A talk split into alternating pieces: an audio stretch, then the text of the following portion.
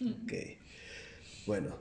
¿Qué hay gente? Bienvenidos a este que será tu podcast favorito en la que yo, Marco Divaldo, te narrará a ti y a un amigo cómo, cuándo y dónde surgieron cosas que damos por hecho y que pasan por inadvertidos en nuestro día a día. En esta ocasión me vuelve a acompañar Dora. Sí, hola. Hola. ¿Vamos sola? Sí. Ok. Me duele todo. ¿Te duele todo? Yes. Ok, empiezo el tema. Ok, ¿Lista? ¿Cuál es el tema? Ahorita te digo. Hoy te voy a hablar, Dora, de un accesorio que estuvo presente de alguna u otra forma en casi todas las eras, o mejor dicho, en la etapa del ser humano como sociedad. Incluso hoy donde, a pesar de su escasa popularidad, se sigue usando como símbolo de autoridad. Así es, Dora. ¿Sabes de qué voy a hablar hoy? No, ni idea. Ok, voy a hablar del origen de las pelucas. Ok, ¿Lista? ya. Ok. En el antiguo Egipto se llegó a usar pelucas elaboradas con cabello humano Ok. ujú. y formaban parte de la estética de la mujer y el hombre. Se sospecha, aunque no hay muchas pruebas al respecto, que los faraones y otras personas importantes de su época llegaban a raparse y usaban las películas de acuerdo a la ocasión. A lo mejor para mandar una fiesta o para ejecutar a alguien. Pero se rapaban también, las mujeres se rapaban. Ajá. Oh. Bueno, se, se- se- Sí, sí, sí, se ese sí, especula. Por su parte, en el lejano oriente las pelucas estaban relacionadas con el teatro. La ópera china, las geishas japonesas usaban pelucas ¿Usaban pelucas? y las, y las fiestas populares en sí. Así es. Para ellos, una, peluco- una peluca más bien representaba una especie de disfraz que les ayudaba a asumir otro rol Oh, en la sociedad o en, la- o en los escenarios. Ah, y tú lo, sentido. y lo has visto mucho en anime, como la representación de las obras salen mucho con una máscara de un demonio y con pelucas, así con cabello largo, Ah, sí. abundante. Otro dato es que en Grecia y Roma, y Roma antigua, las pelucas, las pelucas, iba a decir películas, Sí, sí. perdón, las pelucas se volvieron más bien un objeto de vanidad. Texto dando de vanidad. Esto acercándose al siglo I, antes de la era común. Sí, hace mucho. Sobre todo en las mujeres quienes lucían como un artículo de moda y de estatus. Puesto que era un bien muy costoso y difícil de conseguir, aquellas películas estaban confeccionadas. Pelucas. Pelucas, ¿qué dije ahora? Películas. Ah. Ah, es que estaba en latín, fue No, latín. no. Estaba confeccionadas con los cabellos rubios de los pocos germanos que conformaban el imperio. Pero eran los germanos muertos. Ah, De hecho, yo cuando lo leía, yo decía, no manches, imagínate, van de guerra. Sí. Yo pensaba así. Su premio va- era. Sí, cabello. corta- Pero no, te decían que en- ya en la civilización en Roma y Grecia existían pocas personas que vivían en ese, en Ajá. ese cultura y pues a lo mejor no te dicen si los mataban o algo. Yo pienso que donaban el cabello y se los daban. Mm, No lo sé, Rick. Bueno, yo No asumo. creo que lo hayan hecho voluntariamente. Yo pienso que son buenos. Sin embargo, en los siglos posteriores, la peluca, la peluca ¿Quieres decir película? Peluca. entró en desuso gracias a la Iglesia Católica que la prohibió por relacionarse con las fiestas paganas. Si recuerdas, una fiesta pagana son aquellas celebraciones que no están motivadas por un, por ninguna de las grandes religiones monoteístas. Fuera de eso, era una fiesta pagana. ¿Sí? Así pues, en el año 629, en el concilio de Constantinopla, amenazó con excomulgar a todo aquel que usara una peluca. ¿Qué te- qué- No, es que me acuerdo. ¿Qué te? Constantinopla y me acordé de la canción. ¿Cuál? De, eh, ah, ah, Constantinopla. eh, no me acuerdo qué dice lo demás. No sé qué canción estás hablando. Es una muy famosa. Pues para mí no es famosa. Pero hacia el fin del siglo XVIII, en Francia, las riquezas que llegaban de América creaban un nuevo orden social. Este orden social se llamaba la burguesía. Recordemos que hasta ahora podemos decir que estaban los nobles, los cleros y la gente del pueblo. Pero los viajes con el nuevo mundo y el comercio hace, hace que aparezca un montón de nuevos ricos y que estos nuevos ricos querían imitar en todo a la nobleza. Eran, Eran su- los fresas que no son ricos. Son bueno, los- las personas que son. los que aparentan ser. son los nacos que quieren ser fresas. Es lo que quieres decir. mm, Ya. O son los fanboys de ahorita No, que no, tú. Sí, es un fanboy el que tú. Ay, que es un ah, fanboy para. Pues de los que eres fan del chico, del artista. Pues es del artista, no de. Eso no tiene nada que ver con clases sociales. Ah, Yo soy rico. y- Fanboy. No, tú dijiste fanboy. Ah, bueno, es que yo te lo digo así, este, digamos, yo tengo un poder adquisitivo y yo soy fan de, digamos, de, de Johnny Depp. Ok. Pues obviamente, si Johnny Depp empieza a comercializar, así, ah, estos son los lentes que yo usé en tal película, yo digo, ah, yo quiero esos tipos, esos mismos tipos de lentes. Ok. Johnny Depp se viste así, yo me he visto como tendencia, por eso digo, un fanboy. ¿Sí me explico? Pero fanboy. Para mí sí. Bueno, en fin, así que en el siglo XVIII era una época obsesionada por la elegancia, por lo que en aquel momento se consideraba a la estética barroca. Bueno, se les dedicaba, se les consideraba estética barroca. Les menciono, el barroco es el arte del, del artificio de las transformaciones estéticas de la realidad. Las formas de vestir y los estilos de peinado de la gente fueron tan, su- fueron tan suntuosos, tan, tan llamativos, tan elaborados y tan artificiales. Sí, Sí, artificiales. eran exuberantes. Ajá. Si, si algo caracteriza a este siglo es la imagen del hombre y la mujer usando grandes pelucas. Oh, sí. Pero Dora, la pregunta es, ¿de dónde viene esa necesidad? O mejor dicho, ¿de dónde viene la necesidad de usar peluca? Pues déjame te cuento, pequeña Dora, pequeña Dora curiosa, que viene de la necesidad personal del rey Luis XIV de Francia, también llamado el Rey Sol, ¿Por qué sol? porque era, era el... ¿Pronunciado? No, era la ley absoluta. Y de hecho hay una como una frase que dice soy la ley absoluta, soy la ley del universo, soy algo así. Era Quiere decir que los creadores de Escanor se basaron en. maybe, maybe. Para los que no sepan quién es Escanor, es un personaje de un anime de Nanatsu no Taisa. de un anime de de hecho Dilo, de, dilo. época de hecho de una época medieval. Exacto. Pues quién sabe. Este rey acostumbraba llevar zapatos de tacón que utilizaba para disimular un poco su corta estatura, por lo porque alto lo que se le dice alto no era, ¿Cuánto medía? Ok. 1.63 metros. Así que empezó a calzar unos botines e, historia- y e historiadoras zapatos de tacón. Ajá, eran tan reconocidos y él estaba tan orgulloso y le gustaban tanto sus zapatos que cualquiera que copiara sus modelos eran condenados a pena de muerte. Así, copiaste el mío. Ese, ese antes era el. ¿Cómo se llama? El. Marca registrada. Algo así. Imagínate, copiaste mi outfit. Ugh, muere. Está bien, Era el Fashion Police de antes. Imagi- qué bueno que no existía Sara en el momento. ¿Por qué es?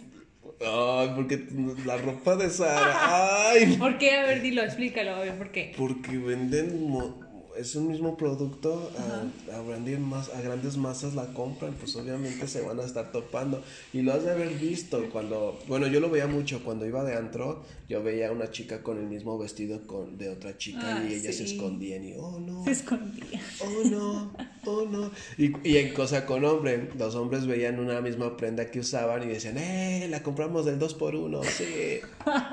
Siempre era así. Ok, continúo. Ay, sí es cierto. ¿Por qué ¿Sí? a las mujeres les da pena? No lo sé, A mí no.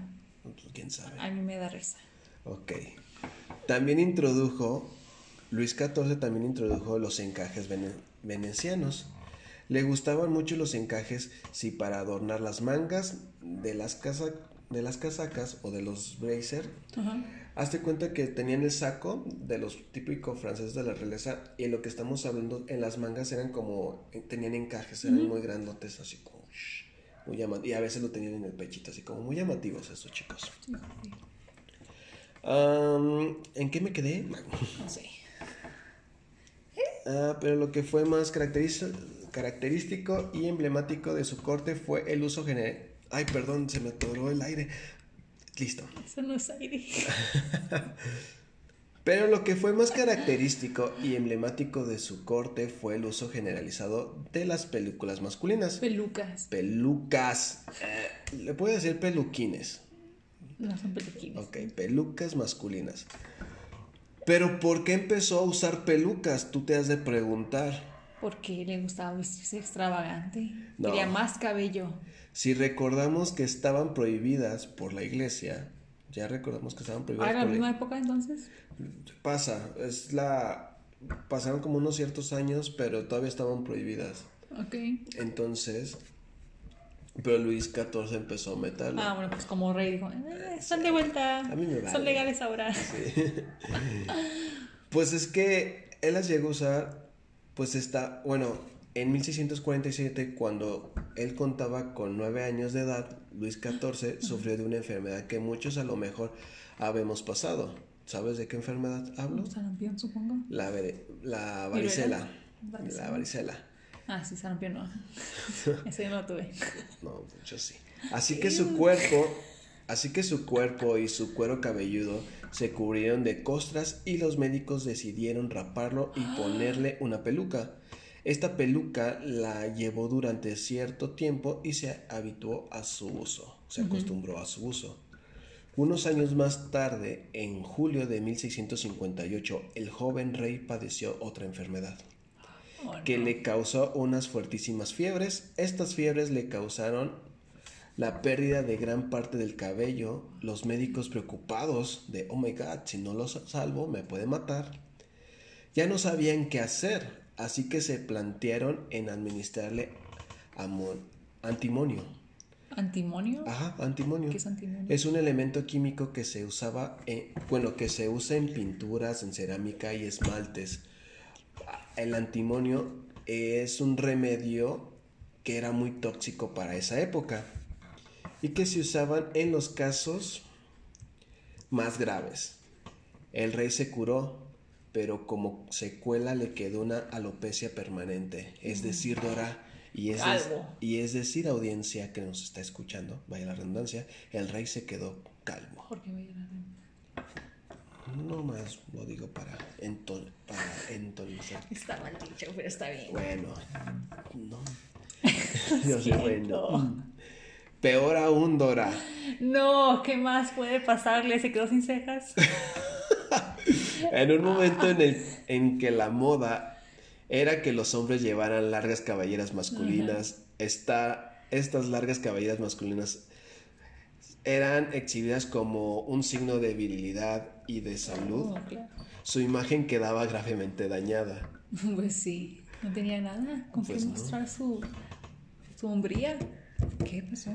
Las imágenes que te puse para que estuvieras viendo. Ya las había visto, me imaginé. Así que la solución a la alopecia real fue ponerse una gran peluca.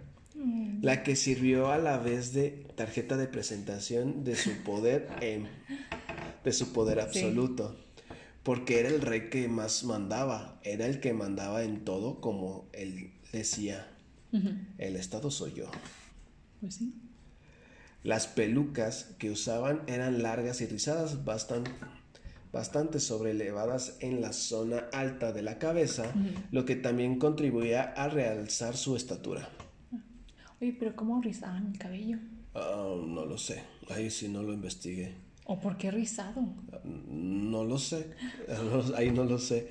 Al final ya se consideraba entre los más altos por la ayuda de los tacones y la, y la peluca. Se calculaba que el rey solo llegó a poseer más de unas mil pelucas en toda su vida. En el, en el Palacio de Versalles, el rey tenía una estancia dedicada solo a estos, a estos complementarios capilares. El gabinete de las pelucas la hacía llamar así. Es que imaginé la escena de.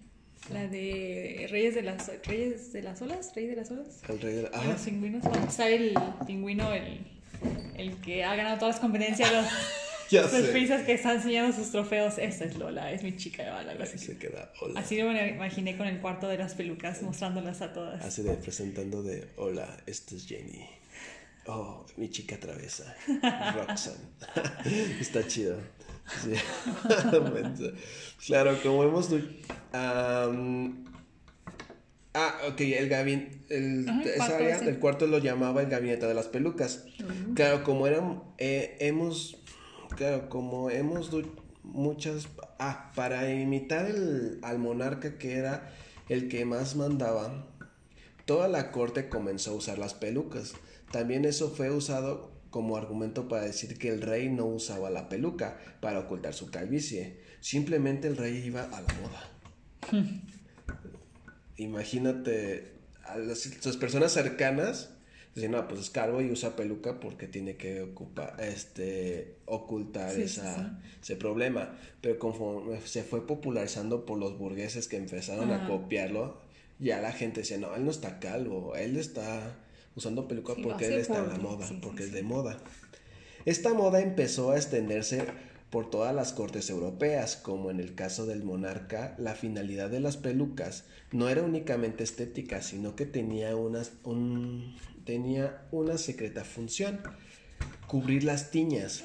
¿Qué son las tiñas? Se refiere a un grupo de enfermedades de, los, de la piel. Ajá. Prácticamente tenía hongos. No, creí que ibas a decir como para ocultar algo, un objeto, un lápiz, no sé. No, las pelucas les ayudaba a ellos a ocultar mm, defectos de la piel, hongos, Ew. los piojos y la, y la, sal- y la alopecia principalmente. Males que eran bastante comunes en esos tiempos, ya que la gente no se bañaba tanto como ahora. De hecho, Dora, lo de bañarse estaba mal visto. Se dice que Luis XIV solamente se bañaba por prescripción médica. Él refería que el rostro se lo limpiaba con algodón y un poco de alcohol o a veces con un poco de saliva. Es lo que decía, como la, no sé si es reina, no es reina, zar, la zarina de, de Rusia, la gran, bla, bla, se me fue su nombre, que dijo que una vez fue a visitar Francia y que dijo que olía muy feo la gente y pues en especial la realeza porque era con la, con la que tenía contacto. Dijo que sí se notaba que no se bañaban, entonces pues con más razón. ¿Crees que de ahí tenga la fama que fran- los franceses suelen ser un poco higiénicos? Sí. Yo digo porque en la actualidad no creo. Yo no creo. Habrá gente que todavía no se baña, igual que en todas partes, pero Lo- no sé. No Ok. sé. Continúo, ¿te parece? Ah. Ya te imaginas la caspa, la suciedad del cuero cabelludo y así que, así que bueno, las pelucas venían muy bien porque todo eso se tapaba. Eran tantas las enfermedades que se causaban, pues puedes imaginarte, Dora, y a las personas que nos están escuchando, que también el uso constante de estos complementos llamados pelucas provocaban a menudo comezón en la cabeza. Sí, pues si tenían ya piojos, me imagino que se les pasaban a las pelucas. Pero también, yo, bueno, yo pienso que el usar una peluca, tú usas peluca para Halloween, Ajá. ¿no te da en cierto momento comezón? No, ¿No? pesa nomás y te da calor. Ah, yo pensaba, yo pensaba que sea comezón. Bueno, entonces surge un artículo conocido como rascadores, Ah, sí, sí, sí. que es la manita que te mostré. No, Estos también se pusieron de moda. Demasiado realista esa mano. Estos también se pusieron de moda para mitigar la picazón. Estos se introducían por debajo de la peluca, peluca y pues aliviar esta molestia de sensación. El caso es que las largas pelucas elaboradas con cabello humano o de cabello o de cabello de caballo o de cabra constituyen una, una explosión de peinados muy extravagantes. O sea que estaban tan grandes esas pelucas que era, una, era un estorbo poder ocupar el... uh, uh, Sí. uh, para rascarse. Al principio las pelucas eran de color natural, o sea, castañas, rubias. Pero, y digo otro pero, sobre 1715, Luis XV era el nieto del rey Sol, o sea, de Luis XIV. Comienza a extender el hábito de que las pelucas fueran de color blancas, pelucas fueran de color blancas o grises. El motivo era una cuestión de conservación. ¿A qué me refiero con motivo de conservación? Ya que las pelucas no se lavaban y constituyen así un foco, pues constituyen un foco de infecciones de hongos y piojos. Por ese Ah, no. motivo, su método de desinfección era empolvarlas con una composición de polvos especiales. Aclaro, Dora, no estoy hablando de polvos de hadas.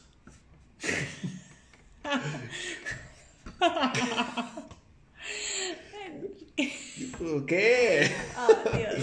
Era un polvo constituido de huesos de ternera, oveja, acerrín, almidón de arroz, talco y antimonio otra vez. Ese que te decía que es una sustancia muy tóxica. Se aprovechaban también para perfumar las peluca- un- esas pelucas, evitando así el olor desagradable. Como usaban ese polvo para desinfectarlo, preferían optar por esos colores porque disfrazaba la tonalidad. Oh, Si usabas peluca de color castaño y querías desinfectarla, pues ya no iba a estar de ese color castaño, iba a salir como que estuviera más sucia. Por, por eso el cambio del blanco y el gris para disimular. ¿Inteligente fue nieto? Eh, inteligente, vaya, qué sí, inteligente. pues sí. Entonces, esta labor de limpieza, y lo digo entre comillas, era hecho por los peluqueros. En aquella época, al principio no eran conocidos como peluqueros, sino como barberos. Ajá. Pero en fin, este, Todd. pero en fin, ah, con su ahorita, Johnny Depp. Estás en mi corazón, por cierto. Pero en el fin, este tema será mencionado en otro podcast. ¿Qué el cuál? el de los barberos, ya que además de cortar el cabello, la barba, practicaban diversas operaciones quirúrgicas y ex- extracción dentales.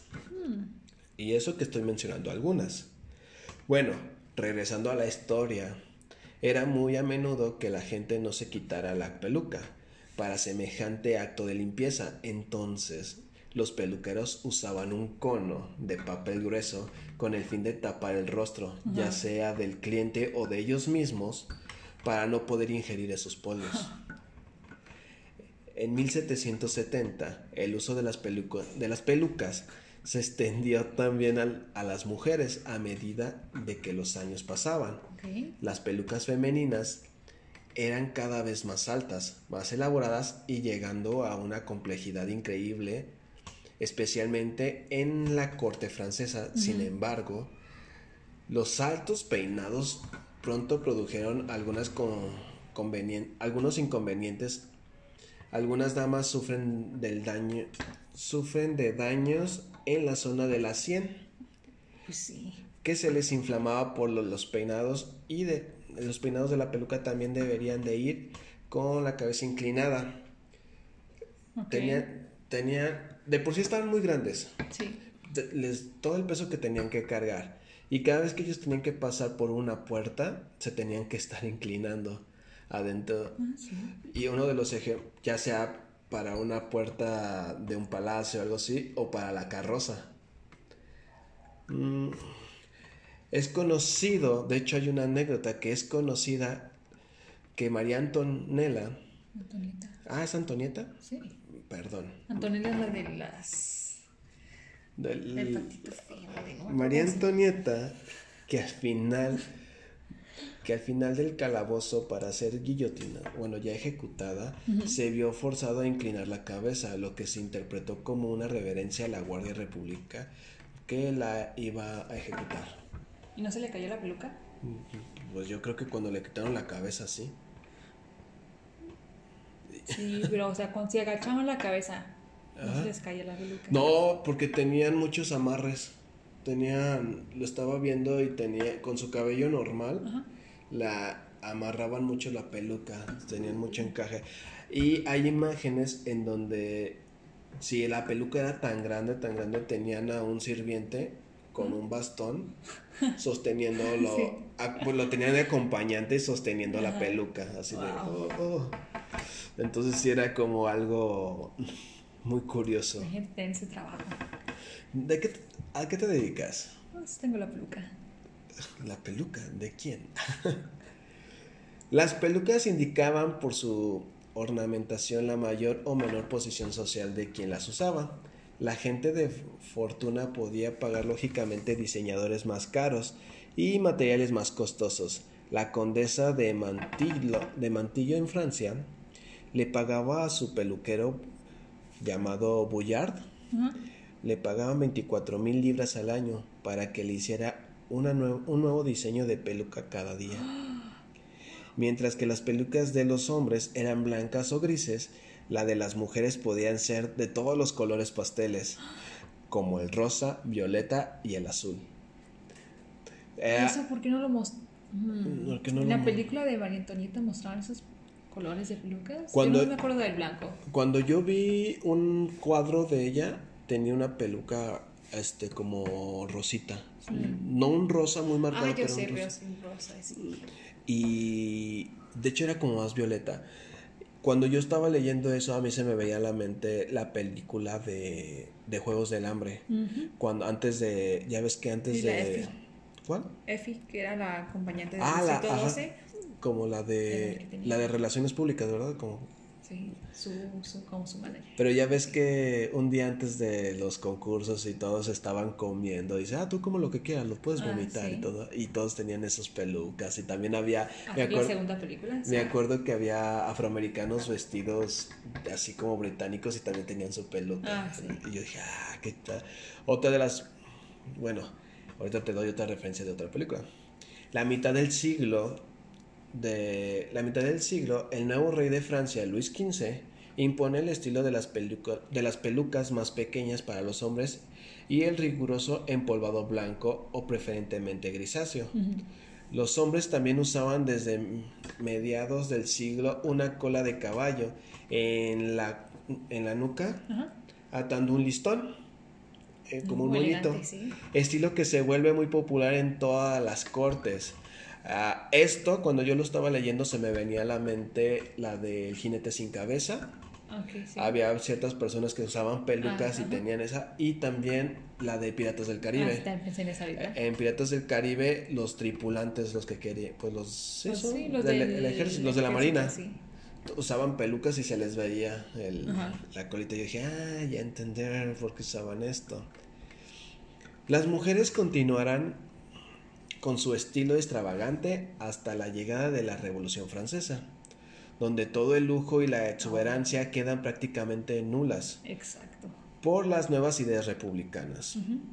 Tenemos que entender que a los republicanos no les hacía ninguna gracia parecerse a la nobleza, así que dejan de usar estas maravillosas pelucas.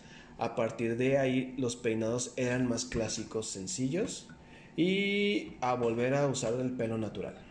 Sí, porque era una burla el ver que todos los ricos, la realeza, tenían esas pelucas extravagantes mientras acá estaban muriendo de hambre y es, tiene sentido porque en las que ya no salían. Sí. Un dato más, Dora, fíjate que las pelucas eran las pelucas eran. lo habías dicho bien. Ah, sí, sentí que no lo había dicho bien. Eran tan caras que se puso de moda el robo de pelucas. Por ejemplo, existía un método típico para robar pelucas, en la que consistía que un hombre se disfrazaba de carnicero, que normalmente eran muy altos. Este carnicero llevaba una bandeja sobre la cabeza. Encima de esta bandeja iba un niño. Así que cuando pasaba al lado de una persona que llevaba una peluca, el niño jalaba de la peluca y el carnicero salía corriendo en ese momento cuando el, en ese momento cuando la mujer o el hombre querían dar la vuelta para alcanzarlos, un cómplice les interrumpía el paso para intentar ayudar y de esta manera el carnicero y el niño y sobre todo la peluca podían desaparecer libremente los ladrones de los ladrones de peluca. Y luego hay un mercado negro de pelucas hay de esta peluca es del rey. Quién cuánto dan cuántas libras ok la nueva peluca es la nueva peluca 11 11x oh, no cuál es el que va a salir ahora el 12 el iPhone creo que es el 12 es el nuevo es el que usó Steve Jobs Ok, ya para terminar, Dora, quiero citar un mensaje que me gustó al leerlo del libro llamado Historia des- Historias descabelladas de Lu- Luigi Amara y dice, si tuviera que elegir un objeto para describir el sentido de la vida en la Tierra, una postal para enviar a los marcianos sobre nuestras obsesiones más fieles, me inclinaría en primer lugar por una peluca, mamífera y artificial, insignia del poder y al mismo tiempo cómplice de una idea maleable de la belleza. En esa cabellera falaz que aparece en caminar hacia la vida propia se reflejan nuestros excesos y nuestros temores. Es cierto. Pues todavía ahorita el, el cabello es una un artículo muy importante para la vida en todas partes. Bueno, en diferentes culturas significa diferentes cosas el cabello, pero todo le dan un significado el tener o no tener cabello. ¿Qué ves los que tienen?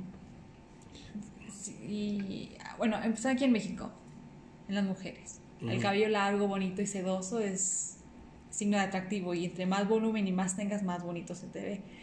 O más atractivo según eso es la persona. Por eso muchas que se dejan el cabello largo hasta las nalgas, pero aunque no sea bien, pero es el símbolo que le dieron al cabello. Yo, bueno, yo en mi caso, yo difiero mucho porque a mí cabello corto, cabello largo para una mujer es igual. Yo lo sé, a mí Eh, también me da igual, pero o sea, el- es el, significado que le dan. En el punto de un hombre, yo siento que sí es como que sí está ese como ese emblema de que sí es más atractivo un hombre con cabello. Ah, excepto en el año cuando se estrenó Rápido y Furioso 8, creo que Ah, es la que 8. todos eran calvos. Todos eran calvos. Ahí estaba La Roca, este, El Vin Diesel, el el, el británico, ¿cómo se llamaba? ¿Lo británico? El, El Jason Statham, sí. el afroamericano también. Ah, uno, pero uno era calvo, Bueno, sí. el otro no. En ese año, creo que fue el año en donde los... Todos- todo el mundo se rapó, sí. Claro, yo también me rapé, por cierto. Y, ah, y bueno, en mi caso, te- bueno, te están dando, bueno, yo tengo, soy, soy hombre y creo que más adelante yo sí voy a tener calvicie, pero no tengo ningún problema. Eh, pero yo siento que sí hay una parte en donde todavía se están cohibiendo. Sí, si no, no hubiera tanto comercial de. Oh, estás perdiendo cabello, estás quedando calvo, cómprate este shampoo para que te crezca más rápido, como ponte esos injertos. O igual con las mujeres, que por alguna razón no se cortan el cabello o lo que sea. Ahí hay muchas tiendas con pelucas, con extensiones. Las extensiones es el equivalente de una peluca también. Es cabello falso que te pones para hacer creer a la gente que tienes el cabello largo o que tienes mucho cabello cuando no es así. Ya, ya, ya. Entonces, ¿qué te pareció la historia? ¿Interesante? Ah, está- sí, es interesante, ¿no? Hay cuadros, hay algo que no te mencioné, hay cuadros cuando está Luis este Luis XIV y sufre todo lo de niño, Ajá, hay cuadros donde lo dibujan ajá. o lo mejor dicho lo pintan y es un retrato donde es de niño y usa una peluquita Oh. y, se- y está de bebecito también y está bien, es tan gracioso. Tanto que es tan polémico este rey que me gustaría también hacer un podcast de él, así como Sí, su historia. Sí, que yo es lo que te decía al principio, yo sospecho que es gay, por todo lo que... Bueno, lo, yo sí, pienso. lo que te decía, la realeza, y más en Francia, era, era abierta a lo que sea. Igual que Game of Thrones, todo se vale cuando eres rico. Y bueno, y con esa, y con esa frase de Dora voy a terminar el podcast. ¿Algo más que tengas que decir, Dora? No, pues si ya dijiste que eso fue lo último que dije. ok, entonces los veo para la próxima semana con un tema nuevo. Esperemos que Dora esté con nosotros. Eh, Estás diciendo como si me fuera a morir. ¿Sabes algo que yo no sé? Eh, No, no, no, no. En el programa. Exacto, entonces no digas eso. Entonces, terminamos el programa Y ya. y ya. Bye. You know,